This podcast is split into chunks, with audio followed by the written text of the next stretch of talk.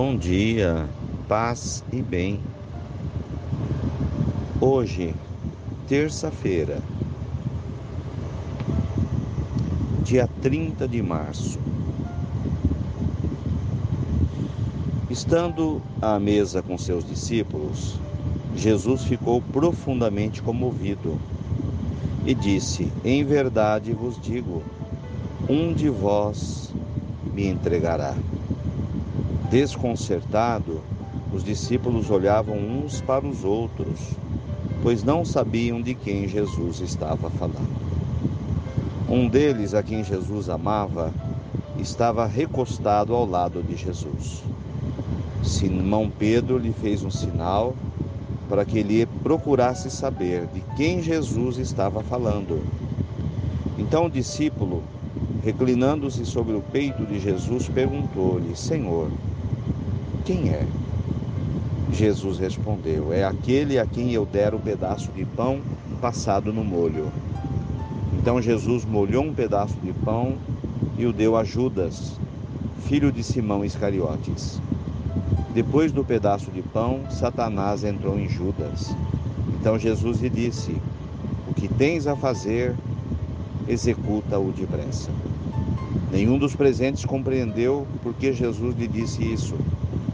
Como Judas, como Judas guardasse a bolsa, alguns pensavam que Jesus queria lhe dizer: compra logo o que precisamos para a festa, ou que desse alguma coisa aos pobres. Depois de receber o pedaço de pão, Judas saiu imediatamente e já era noite. Depois que Judas saiu, disse Jesus: Agora foi glorificado o Filho do Homem, e Deus foi glorificado nele. Se Deus foi glorificado nele, também Deus o glorificará em si mesmo e o glorificará logo. Filhinhos, por pouco tempo ainda estou convosco. Vós me procurareis e agora vos digo, como eu disse também aos judeus: Para onde eu vou, vós não podeis ir. Simão Pedro perguntou: Senhor, para onde vais? Jesus respondeu: Para onde eu vou, tu não podes ir agora, mas me seguirás mais tarde. Pedro disse: Senhor, por que não posso seguir-te agora? Eu darei a minha vida por ti. Jesus respondeu: Darás a tua vida por mim? Em verdade te digo: o galo não cantará antes que me tenhas negado três vezes.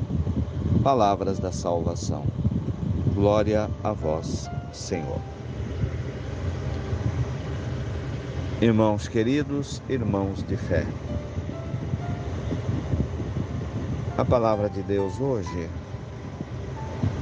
nos mostra como Jesus lidou com a questão da traição de Judas Iscariotes. Como Jesus lidou com a questão da fraqueza humana dentro do seu grupo, dentro da igreja, e abre caminhos de reflexão para a gente sobre como lidar com as fraquezas humanas, com o pecado das pessoas, com os nossos próprios pecados, com a nossa própria fraqueza. E a resposta, com certeza, é misericórdia.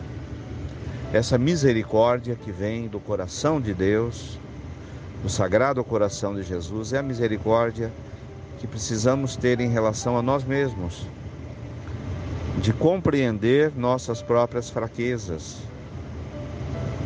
de conhecer a natureza humana e saber que podemos nos recuperar com a graça de Deus. Dar uma chance a nós mesmos. Olhar para as pessoas com um olhar de misericórdia, sabendo que se nós erramos, os outros também podem errar. Quem de nós nunca sentiu a dor de sentir-se traído por alguém, por uma amizade,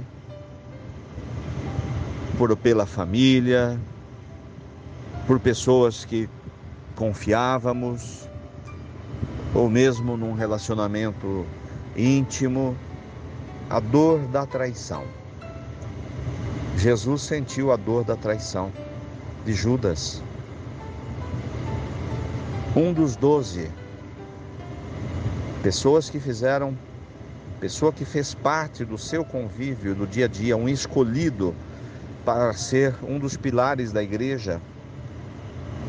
Jesus confiou a Judas, como aos outros, toda a sua vida, todo o seu trabalho, todo o seu entendimento. E como é que aquele homem irá entregá-lo às autoridades naquele momento em que Jesus estava sendo procurado? E, e Jesus passa por essa dor, por essa decepção. Entender a natureza humana, a fraqueza das pessoas, o momento de Judas. Como lidar com isso? E o próprio Jesus vai dizer para Pedro, que estava jurando para Jesus, fidelidade eterna. Pedro, você dará sua vida por mim? Você também vai me negar? Então, essa possibilidade da gente cair, das pessoas caírem, da gente errar, das pessoas errarem. E Jesus nos ensina o caminho. O caminho é a misericórdia saber compreender que o erro faz parte da natureza humana. Que a gente pode errar, que as pessoas podem errar e que podemos nos corrigir e nos levantar. Não há clareza nas Sagradas Escrituras a respeito do comportamento posterior de Judas Iscariotes. Depois que entregou Jesus, depois que Jesus foi preso, foi crucificado, qual teria sido a reação de Judas? Não temos relatos, mas temos indícios de que muito provavelmente Judas Iscariotes tenha se arrependido do que fez, tenha chorado amargamente, tenha sido abandonado pelo grupo, pelos amigos. Imagino que ele tenha pedido perdão e tenho certeza que ele foi perdoado pelo Pai. Isso nos abre uma porta de conforto, isso nos abre uma porta, um caminho de saber lidar com a decepção com o abandono, com as situações em que nos sentimos desconfortáveis no relacionamento com o próximo. Muitas vezes, pais em relação aos filhos, amigos em relação a amigos, cônjuges, etc. Que lição de vida Jesus nos dá nesse Evangelho? Oxalá possamos colocá-lo em prática. Louvado seja nosso Senhor Jesus Cristo, para sempre seja louvado. Ave Maria, cheia de graças, o Senhor é convosco. Bendita sois vós entre as mulheres, bendito é o fruto do vosso ventre, Jesus. Santa Maria, Mãe de Deus, rogai por nós, pecadores, agora e na hora de nossa morte. Amém. Dai-nos a bênção, a Mãe querida, Nossa Senhora de Aparecida. Fiquem com Deus, tenham um bom dia, mantenhamos acesa a chama da nossa fé. Abraço fraterno.